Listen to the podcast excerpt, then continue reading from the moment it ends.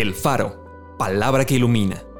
Porciones selectas de la Biblia acomodados como variados y sabrosos alimentos para el espíritu y el alma.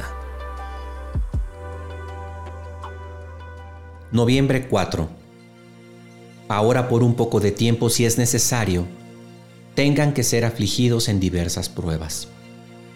Amados, no se sorprendan del fuego de prueba que les ha sobrevenido como si alguna cosa extraña les aconteciera, sino gócense por cuanto son participantes de los padecimientos de Cristo, para que también en la revelación de su gloria se gocen con gran alegría. Hijo mío, no menosprecies la disciplina del Señor, ni desmayes cuando eres reprendido por Él.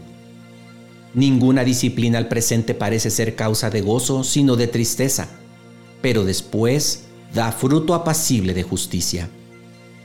No tenemos un sumo sacerdote que no pueda compadecerse de nuestras debilidades, sino uno que fue tentado en todo según nuestra semejanza, pero sin pecado.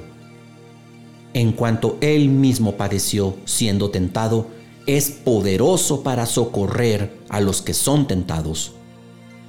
Fiel es Dios, que no les dejará ser tentados más de lo que puedan resistir. Acompáñame a orar. Padre mío, por favor, fortaléceme en las pruebas que estoy pasando en este momento. Por favor, ayúdame a permanecer siempre fiel a ti.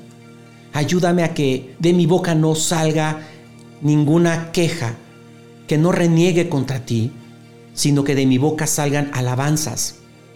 Pueden salir súplicas, pueden salir ruegos, pero que nunca salga queja. Señor, ayúdame por favor y fortaléceme Dame la sabiduría necesaria para permanecer firme y con una buena actitud siempre.